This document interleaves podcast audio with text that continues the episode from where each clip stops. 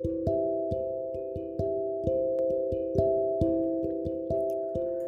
はようございます。お元気でしょうか？今日の聖書の時間となりました。今日の聖書の箇所は、詩編27編4節旧約聖書の詩編27編4節でございます。お読みいたします。一つのことを私は主に願った。それを私は求めている。私の命の日の限り、死の家に住むこと。主の麗しさに目を注ぎ、その宮で思いを巡らすために。アーメン主と共に過ごすことが全てだとダビデが歌っています。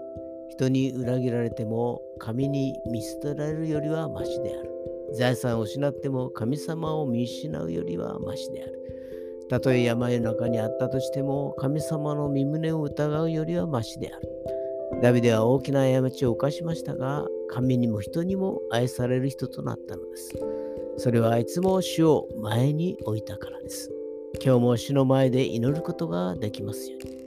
それでは今日という一日が皆さんにとって良き一日でありますように。よしでした。